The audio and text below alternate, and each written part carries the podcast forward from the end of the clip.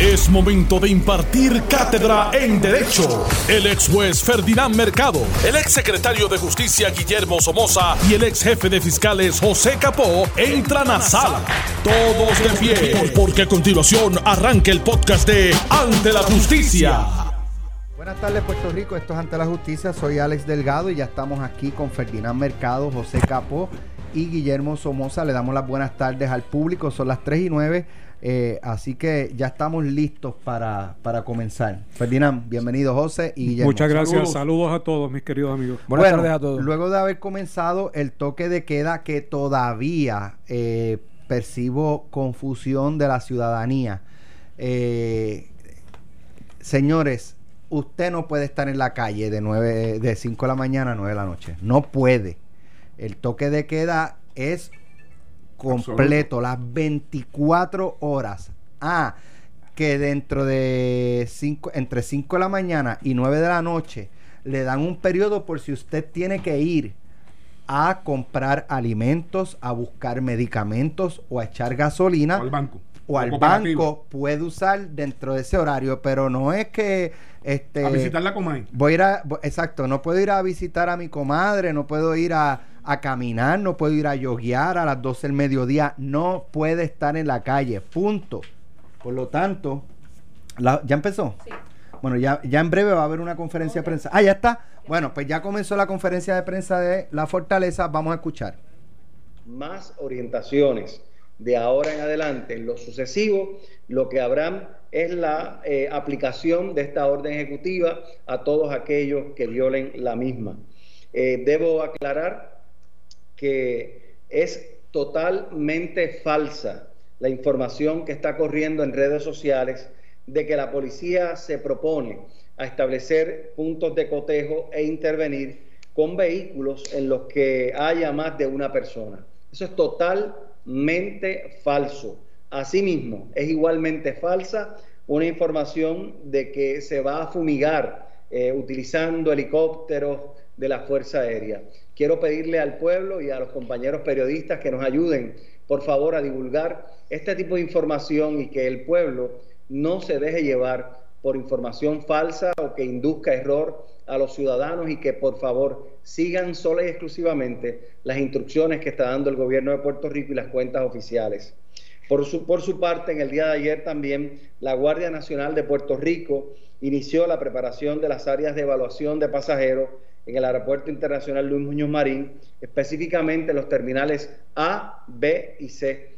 Eh, personal del recinto de ciencias médicas de la Universidad de Puerto Rico, así como la Universidad Central del Caribe en Bayamón, la Escuela de Medicina de Ponce y la Escuela de Medicina en San Juan Bautista en Caguas, están colaborando estrechamente con la Guardia Nacional en este proceso de evaluación de los pasajeros que están arribando al aeropuerto Luis Muñoz Marín. La operación de los aeropuertos hasta el momento, según ha informado la Guardia Nacional, ha transcurrido de manera normal. El único inconveniente reportado se dio en Aguadilla, que se cerraron unas puertas para evitar que personas, ¿verdad?, que no eh, eh, viajaban pudieran ingresar dentro del terminal. Eh, esa determinación la, la tomó la misma seguridad interna del aeropuerto en aras de evitar, ¿verdad?, de algún modo que las personas entraran allí a consumir bebidas o a comprar en la calle y consumirlas entonces dentro del aeropuerto. Eh, por otro lado, sobre los puertos, debo decirle que entre las 10 de la noche y 6 de la mañana entró una embarcación de carga y salieron otras tres que estaban en nuestros puertos. Los tripulantes, como hemos dicho, no le hemos permitido que se bajen de las embarcaciones y han tenido que permanecer dentro de estas hay una embarcación militar, otra turística, eh, que permanecen atracadas, pero como he dicho, sus tripulantes no pueden bajar. Eh, también el Kidon de Ferris del Caribe abandonó el puerto de San Juan anoche, eh, va a estar regresando mañana, pero solamente con operación de carga. El ferry no está funcionando para los efectos de pasajeros actualmente. Por su parte, en la ATM solo están transportando a residentes y comerciantes, eh, suplidores, ¿verdad?, de las islas, municipios y también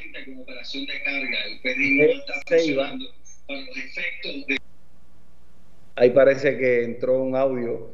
Así que eh, continúo eh, hablando sobre la ATM, que continúan a las islas municipios de Vieques y Culebra los viajes de carga. Como una medida adicional de prevención, se redujo el máximo de pasajeros por embarcación de manera que puedan haber el distanciamiento social que le hemos pedido a todos los ciudadanos. El Departamento de la Familia nos informa también que quedan prohibidas las visitas a los establecimientos de cuidado prolongado hasta nuevo aviso. Como ustedes saben, la mayoría de los casos que se han reportado, no solo en Puerto Rico, sino en el mundo, son de adultos mayores que se han visto severamente afectados por el COVID-19. Eh, así también debo informarles que los servicios esenciales del PAN continúan, la distribución de alimentos programadas eh, también continúan, eh, a los adultos mayores esa distribución también continúa. están disponibles, si usted conoce alguna información que pueda denunciar algún tipo de maltrato contra algún adulto mayor, puede llamar al 749 1333. Repito, 749-1333. Asimismo, eh, tenemos disponible la línea de apoyo familiar al 977-8022. Por otro lado, el Departamento de Corrección y Rehabilitación eh, ha autorizado el uso telefónico de circuito cerrado eh, que está en las instituciones libre de costo para los confinados que eh, cumplen sus penas en las distintas cárceles de Puerto Rico desde hoy martes a las 12 eh, hasta el 13 de abril, hasta mañana. Todos los confinados sentenciados podrán realizar dos llamadas semanales sin cargo alguno y cada llamada tendrá una duración máxima de cinco minutos.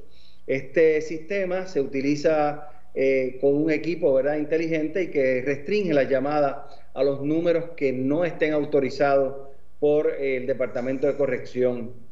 Por otro lado, como mecanismo preventivo, eh, debo decirles que ayer se inició un proceso de toma de temperatura también a todos los oficiales correccionales eh, y el personal civil que, previo a su entrada, ¿verdad? En varias de las instituciones eh, va a continuar expandiéndose a cada una de las cárceles. Asimismo, es realizado por el personal de la empresa que provee eh, servicios de salud correccional.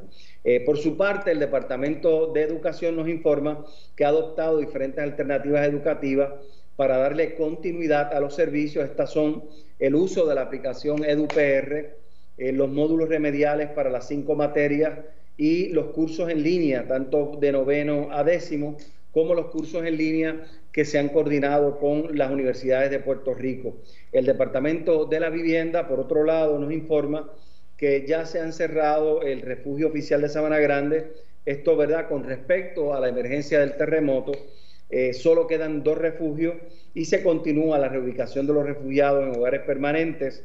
Eh, al momento se está trabajando eh, para que los administradores de los residenciales públicos de Puerto Rico estén siguiendo todas y cada una de las instrucciones emitidas de conformidad a la orden ejecutiva que emitiera la gobernadora de Puerto Rico, Wanda Vázquez Garcet. Eh, por otro lado, también hay una serie de servicios que están disponibles para los ciudadanos que quieran hacer alguna gestión gubernamental eh, a través del portal pr.gov Allí usted podrá eh, solicitar, todos esos servicios continúan, eh, de ser necesario, en la manera que lo requieran, pueden acceder a esa plataforma.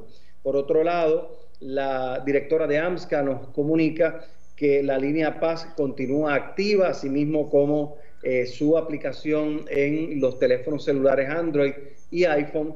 Usted puede bajarla, es libre de costo y va a poder chatear con profesionales de la salud 24 horas al día y pues va a poder, ¿verdad?, de algún modo eh, eh, calmar esa ansiedad que a todos nos puede causar en algún momento esta emergencia.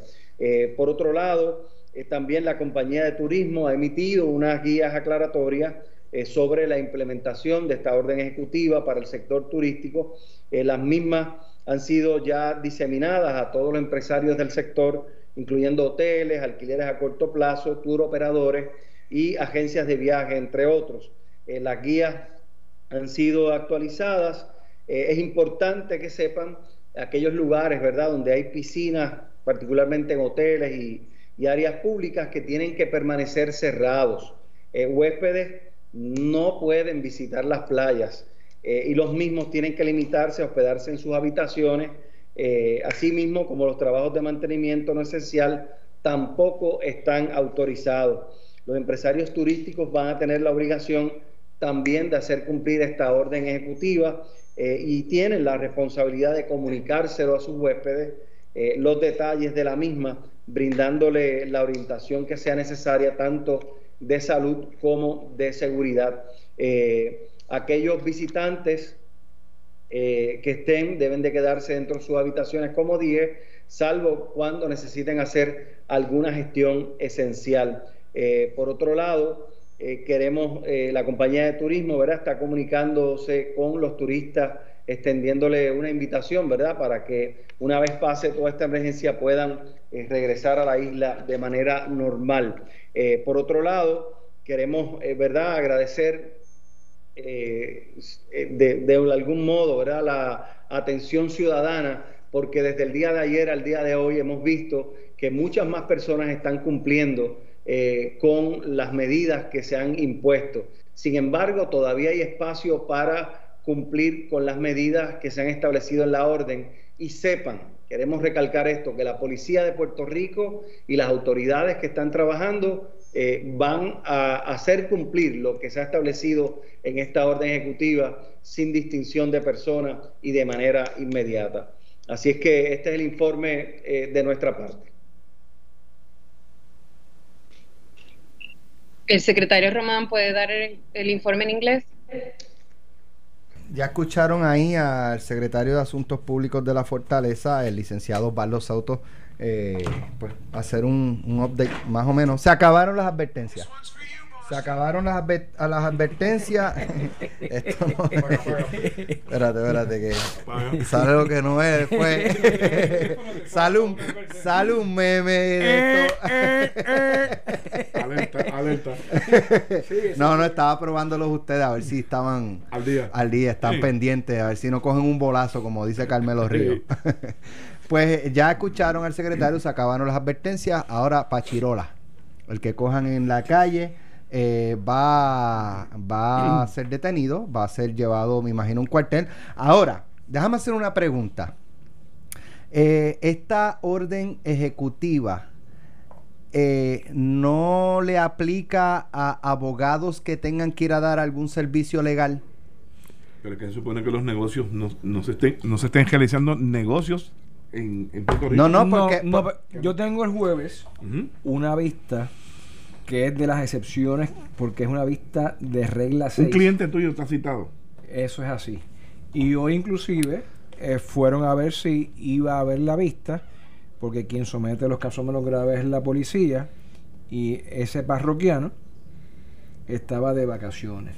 Lo que significa es. Pero eso es distinto a lo que yo voy a plantear. No, pero déjame acabar. Eso significa que yo tengo la obligación de ir allí porque si después lo dan por someter, aunque le dijeron que no. O tú fuiste contratado. Lo que, lo que Alex está planteando es sumamente interesante e importante. Si a mí es el derecho a asistencia de abogado en un momento donde la policía interviene contigo para tu arresto. Me fui para la playa la porque me dio la gana. para arresto, El jueves, cuando ya van por el cuarto o quinto día de toque de queda, la policía me arresta y yo llamo a Ferdinand, a Billy o a José. Ustedes no pueden salir, ustedes no están.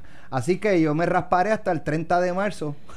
Pues no, no, no, porque es un delito menos grave. es un delito menos eh, grave. estoy un poco dramatizando. Pero si pero... pero si fuera un delito grave donde te arrestan. Pero Ferdinand. Para una determinación de causa. Ferdinand.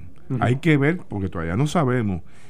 He visto, he visto en dos casos diferentes de entre el domingo y ayer lunes, donde en delitos menos graves, que es esto, que es el no acatar el mandato de la orden, donde tuvieron un individuo encerrado en la celda en la comandancia de ahí bonito para consultar al fiscal el lunes por la mañana. Hoy leí que a un individuo que lo detuvieron en el viejo San Juan a la una y pico de la mañana, lo citaron en los delitos menos graves, ¿verdad? Este, Oye, te lo pueden ver en ausencia ahora bien, lo que, lo que quiero decir es que si aunque sea un delito menos grave, no optan por la citación y lo llevan ante la presencia porque se haya cometido en presencia de la gente y le van a radicar el abogado al que él llame, al cual tiene un derecho de asistencia de abogado, si lo contrata, tiene que personarse allí. Y el policía que intervenga en la carretera en ese momento, yo me dirijo a un cuartel, si es que van a someter en un cuartel, que el juez va allí, pero voy a representar a una persona en un caso que van a someter. Por eso, por eso, lo que les quería decir es lo que habíamos adelantado ayer, que esta orden tiene unas lagunas, obviamente las vaguedades y las imprecisiones que decía el juez Martínez Torres, y que no todas las situaciones están contempladas y aquí se pueden dar cantidad de situaciones que generen conflictos en la interpretación de esta orden. Porque tú no puedes poner en suspenso todos los derechos de la Carta de Derechos. Porque esto no es una ley marcial, como habíamos hablado, ni por rebelión ni por invasión. Esto es un toque de queda. Ni por epidemia tampoco. Ni por epidemia tampoco. Que puede establecer unos controles sobre unas áreas, pero no puede dejar unas garantías constitucionales eh, sin eh, protección. Y ciertamente, abogados van a ir y van a asistir si se les contrata. Como tú dices, tienen un deber y de no hacerlo si son contratados ¿Qué les espera? Por eso te puse. Una querella. Por eso una te, queja, por eso te puse el ejemplo, Ferdinand. el tuyo, sí, sí. Uno, uno muy serio porque no solamente la querella, sino que la oportunidad de él estar en esa vista y defenderse no la va a tener porque va a estar en ausencia.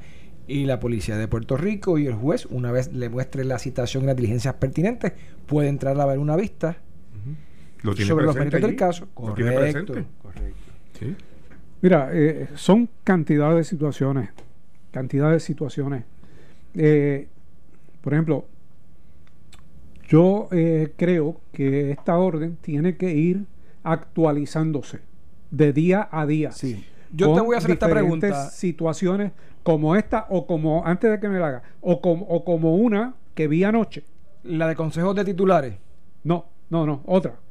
Pero esa, esa, esa del Consejo es interesante. Se, se hace una orden general y después se hacen otras órdenes específicas para ciertos asuntos, porque tampoco vamos a pretender, Ferdinand, ni José, ni... Que se cubra todo. Todas las posibilidades. Por, por eso te digo que hay que ir actualizando eh, todas las situaciones. Ejemplo de discriminación que se da en poner en vigor disposiciones de la orden. ¿Están abiertos los negocios? que tienen que ver con alimentos, alimentos y medicina, ¿verdad? Venta de comida rápida. Y venta de comida rápida. Pero hay negocios que en protección por la cuestión de salud están requiriendo que las personas que asistan a esos negocios tengan guantes o tengan mascarilla. No hay ni guantes ni mascarillas disponibles. Hay escasez para todo el mundo. Y, la, y, la, y, el, y, el, y el comercio no se los provee. Y el comercio no lo provee. Pues definitivamente te están poniendo un escollo en la interpretación de la orden. ¿Que es por salubridad? Sí, es por salubridad. Pero te están requiriendo cosas que no son viables, que no están disponibles para todo el mundo. Por poner ejemplo. Pues, ¿a quién le corresponde aclarar este tipo de situación? pues le corresponde al gobierno, le corresponde a quien tiene control de la orden en la interpretación. ¿Por qué? Pues porque, como decíamos, ante una, un problema dramático, pues se recurrió a una solución drástica, pero hay unas lagunas que quedan y unas preguntas que el país todavía tiene. Y alguien las tiene que contestar minuto a minuto. Y muchas de esas lagunas son en diferentes ámbitos, como pudimos ver que ocurrió en la orden a la Junta de Condóminos, de que no se pueden agrupar, atenta a la reunión y que tienen que cerrar sus gimnasios, las canchas de baloncesto. Todas las áreas comunes. Que no sean vitales.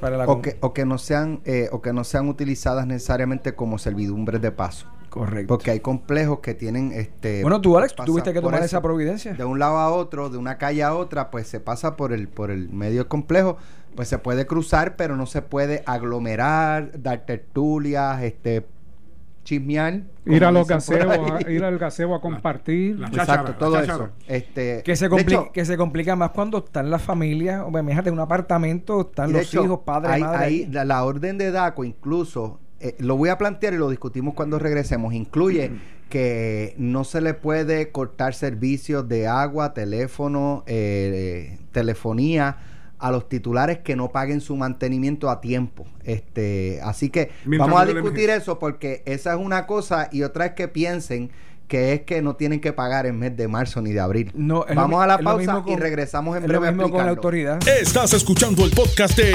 Ante la Justicia de Noti1630.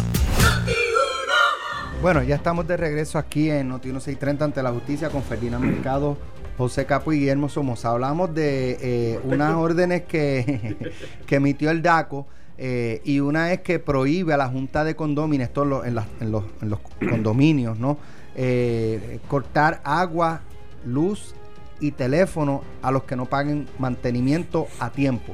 Eh, para los que, ¿verdad? Nunca han vivido en un apartamento, en un condominio, si usted se atrasa por un periodo de tiempo determinado en el pago de su mantenimiento, pues la Junta de Condómines puede autorizar a que usted se le corte el servicio de agua, de luz y de teléfono hasta que usted se ponga al día. Habla está de internet. Correcto. Eh, todo lo que es tele- telecomunicaciones.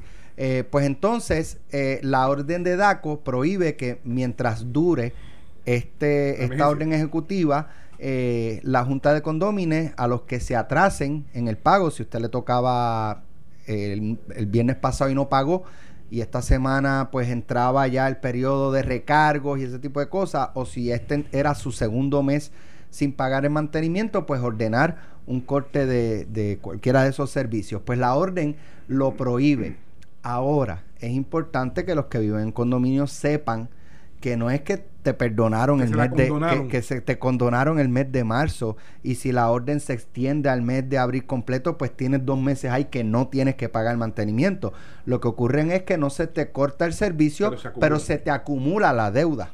Yo entiendo, Billy. yo entiendo que lo, es algo bien parecido a lo que va a hacer la hasta el día de hoy la Autoridad de Energía Eléctrica y también Acueducto, que no le van a cortar los servicios, pero después obviamente en lo que es Autoridad de Energía Eléctrica tienen que pagar por lo menos la mitad o lo que siempre pagaban y después si acaso cogerse un plan de pago en lo que respecta a la, a la Junta de, de. En otras palabras, eh, para el próximo mes tienen que pagar el próximo mes una vez cese y la Junta tiene que hacer un plan de pago de los dos meses que estuvieron fuera, tres meses o cuatro meses.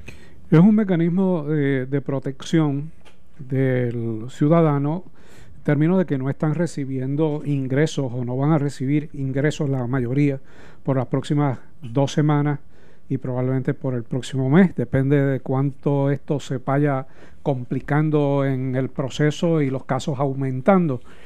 Y eh, lo que se hace es que se difiere el pago, no que se le condona o se le perdona ese pago.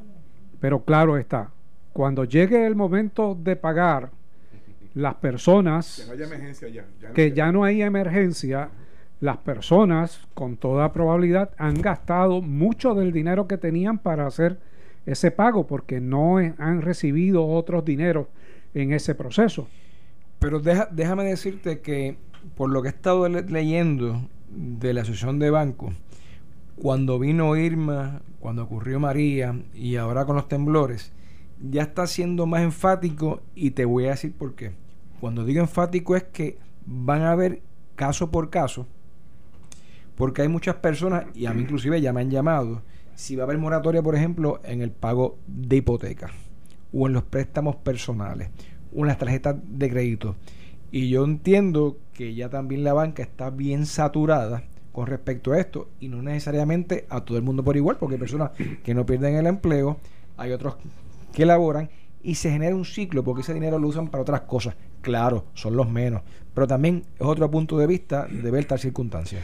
Pero mira, como estamos, como decía ahorita, en soluciones eh, drásticas, a problemas dramáticos, la legislatura podría actuar y conceder este tipo de moratoria eh, eh, en, en los bancos o en las diferentes áreas donde usualmente ellos no intervienen y dejan que el mercado mismo se vaya regulando. Se balancee. Y cuando digo la legislatura, estoy hablando también del Congreso de los Estados Unidos. O sea, eh, que, que no pensemos que es solamente la legislatura de aquí para resolver un problema local. Esto es un pro- va a ser un problema en toda la nación norteamericana, todos lados, porque la contaminación de, de las personas en diferentes áreas, pues se va aumentando y el efecto económico se va a ir agravando durante ese proceso. Hoy yo les envié unas medidas aprobadas por el Senado ante la emergencia del coronavirus. Entre ellas hay un fondo de 25 millones proveniente del fondo de emergencia para ayudar a las familias afectadas. Y por ahí ya van desglosando y estamos viendo cómo ya hay legislación eh, aprobada, que esperemos que después se firme obviamente en torno a ello. Esta disposición que estamos discutiendo de los condominios, eh, de, de los servicios esenciales en el condominio, agua, luz, específicamente agua, va a traer a la larga siempre problemas legales, porque hemos visto en ocasiones anteriores que ocurre algo similar. eh, cuando termina el estado de emergencia, como bien ustedes señalan, se ha acumulado una cierta cantidad de dinero y las juntas en algunas veces son más agresivas que otras y dan planes de pago o solamente dividen en tres pagos y si no cumplen pues entonces empiezan las interpretaciones y empiezan los casos legales eh, que posiblemente terminen en los tribunales. Lo que pasa es que por la mayoría de estos casos, por las cuotas de mantenimiento de dos o tres meses, no hay gran cantidad de dinero. Pero- Eh, Esto se complica cuando hay otras Lo cosas que más allá. pasa en es que te digo porque más o menos escuchamos al presidente de los Estados Unidos ayer decir que él entiende que ese estado de emergencia posiblemente termine para julio O o agosto. Eso es en Tres o Estados cuatro Unidos. meses más. Sí, O sea, y que- agosto no lo mencionó por accidente. Pudo haber dicho julio. Y allá cuando Se- da, más bonito. cuando Ah, da claro. gripe, aquí da pulmonía. Sí. No, mira, y, y situaciones. Escuchaba esta mañana eh, una situación que decía, el, informaba el gobernador de Connecticut, referente a un hospital donde estaban atendiendo a personas y las enfermeras, 226, si, si no me equivoco en el número, de esas enfermeras tuvieron que irse para sus casas porque posiblemente estaban contaminadas también. O sea, cosas que no que tú no puedes prever en ningún momento. Y ante esas diferentes situaciones, los gobiernos tienen que ir actuando. Ahora mismo eh, se toman esas medidas con que las toma DACO, medidas que toma el Departamento de Justicia, medidas que toma la, la policía, pero mañana pueden ser diferentes otras medidas de diferentes otras eh, agencias de gobierno y eh, la, la situación, pues, en vez de ir resolviéndose, se va agravando y todos tenemos que estar conscientes de ello. Conscientes de que va a haber cantidad de situaciones que ni siquiera hemos pensado y que tenemos que, atender. Y, y no necesariamente atenderlas en estas dos semanas. Así que no se desespere nadie. No piense que eh, esto se va a resolver mañana y tome todas las precauciones, pero baje las tensiones lo más que pueda, porque va a haber cantidad de situaciones intrafamiliares que usted no va a poder controlar. Hay líneas de atención psicológica. eh, mire, utilice todos los recursos, todos los recursos, antes de explotar y antes de utilizar la agresividad para tratar de resolverla. La gobernadora ha dicho manténgase en su casa, no ha sido solo la gobernadora, es, es una consigna mundial de manténgase aislado en sus casas. Quédate en tu casa. Pero, pero sí, no se equivoque y se quede en otra. Que, quédese en su casa. Pero eh, al hacerlo, pues eso genera una serie de conflictos. Y hay que bajar esa tensión y tratar de eliminar esos Hasta esta conflictos. mañana, Alex, este, la nueva cifra eh, eh, brindada por la Universidad Johns Hopkins, que es la que está, está tiene un sistema de monitoreo diario, aparecen ciento a nivel mundial 183.356 personas reportadas infectadas. ¿Cuánto? 183.356. De esos se han recuperado 79.731, que equivale a un 43% de esas personas que se infectaron. Muertos hasta esta mañana, 7.167, que sigue, se mantiene en el 3%. Y en proceso que está el aislamiento, cuarentena, como queremos llamar, 102.458, que equivale a un 54% a nivel mundial. Esto ya alcanza a 162 países, por lo menos, que están reportando. Este, que puede haber otros que no estén reportando. Con el agravante de que estas cifras que tú das se van aumentando cada día. Por ejemplo, España eh, anunció que nada más hoy hay 1987 casos nuevos. Son las 3 de la tarde aquí. Eh, probablemente a las 9 de la noche allá. Todavía aquí no han hecho los los exámenes. Eh, y aquí no se han hecho exámenes. cuando esto empiece realmente? Bueno. ¿Sabes? Oye, antes eh, de culminar, Jensen. Jensen. Le agarraron un celular en la celda. Ayer hicieron un operativo. La, el Departamento de Corrección y le encontraron un teléfono celular a este joven que está siendo señalado, acusado por el asesinato de Arelis Ríos Mercado en la Marina de, Fajardo. Oye, el celular lo persigue. No. Oye, sí, porque el, celular lo persigue. Fue por un celular. No, pero no creo que sea el mismo, debe ser otro. Sí, claro. Ahora, más pequeño. Si, yo, si, yo, si, yo, si yo fuera Gordon, yo diría, ah, porque como lo iban a sacar, eso es fabricado. Pero ¿cómo lo ahora, Ahora tiene, ahora tiene una querella, una querella administrativa y obviamente ¿Cómo impacta eso, la policía. La posibilidad de que saliera próximamente. No, o nada, no, tiene que ver una no por el momento. Lo que pasa es que está sujeto, como bien señaló Billy, a una situación administrativa, ¿verdad? Si él estuviera ya, vamos a partir de la premisa, confinado, ¿verdad? Pues eso tendría una... una un agravante. ¿Cómo está él? Sumariado. Por él está sumariado, sumariado en espera de juicio. Por lo tanto, queda la acción del Estado en adición de la administrativa si consultan al fiscal para determinación por estar en posesión de, de propiedad en contrabando. Y eso es un delito, me parece que grave, ¿verdad? Este, para eso hay una, para eso hay una legislación que evita eso, se llama Managed Access donde todos los teléfonos se les puede interrumpir la señal y no pueden ni hacer llamadas ni recibir llamadas. Oye, esa es una buena teoría que por años han tratado de poner en práctica en, las instituciones y, realmente no ha prosperado. Bueno, es que En este caso, es costosa. Vale más de un millón En este caso ya hay legislación actual en esta administración y ya hay lo que le llaman un RFP, que es un Request Proposal, eh, donde se invita a varias corporaciones o entidades que tienen pleno conocimiento con esto y si son entidades que están en Estados Unidos tienen que tener un 30% con compañías o subcontratar a compañías puertorriqueñas para que todo no se vaya para allá. De hecho. Y, no puede ser, los fondos que hay no puede ser para todas las instituciones porque, créanme, es exorbitante lo que cuesta. Ustedes recuerdan en la eh, cuando se comenzaron el año 2011 el acuerdo de entendimiento con las autoridades federales, los federales obviamente pues empezaron a recoger 2010, 2010. 2010, 2011 empezaron a recoger nuestro nuestro sumariado y se lo llevaron para la cárcel y tuvieron eh, comenzó el problema de los celulares en contrabando y, entre otras cosas dentro de MDC. Tan pronto lo recibieron. De hecho, finalmente ustedes saben que hubo la muerte de un teniente que se planificó desde adentro de la cárcel con contactos por teléfono. pero esa fue en la federal. En la federal, por eso digo que hasta allí. Y ellos eh, obviamente estaban en aquel momento eh, pensando, ¿verdad?, en este tipo de, de eh, tecnología para poder bloquear la señal de cualquier aparato electrónico que se usara dentro de la institución.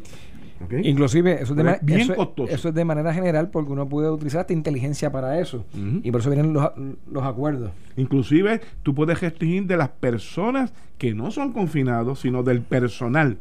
porque la otra alternativa es que buscan entonces a un personal que haga entonces el tipo de... Porque tú de puedes, tú puedes bloquear las que las que salen del corrección y no las que llegan. Mira, tenemos que irnos, pero la- la- el ingenio del puertorriqueño No, está es fuera de increíble. liga. este, pues no, es que estoy leyendo una forma de chinchorreal en cuarentena. cuarto en cuarto. De cuarto en cuarto. Pones par de palitos o cervecitas en, un- en cada cuarto, picadera, Hoy en uno. y vas a un cuarto, estás un rato ahí, escuchas música, pasas al otro cuarto. No, pero a que no dices el otro, a que no dices el otro que me enseñaste. ¿Cuál? El que, el, el- el que está en un El sitio disfrutando. la señal. Interrumpe la señal. interrumpe No, ese no. Ya, ya, ya, en, no, el que tiran una en el que tiran una computadora, chavo. Pero qué indiscreto estaba. Sí, no, familia. chacho, no se le puede decir nada. Esto fue el podcast de Noti1630. Ante la justicia.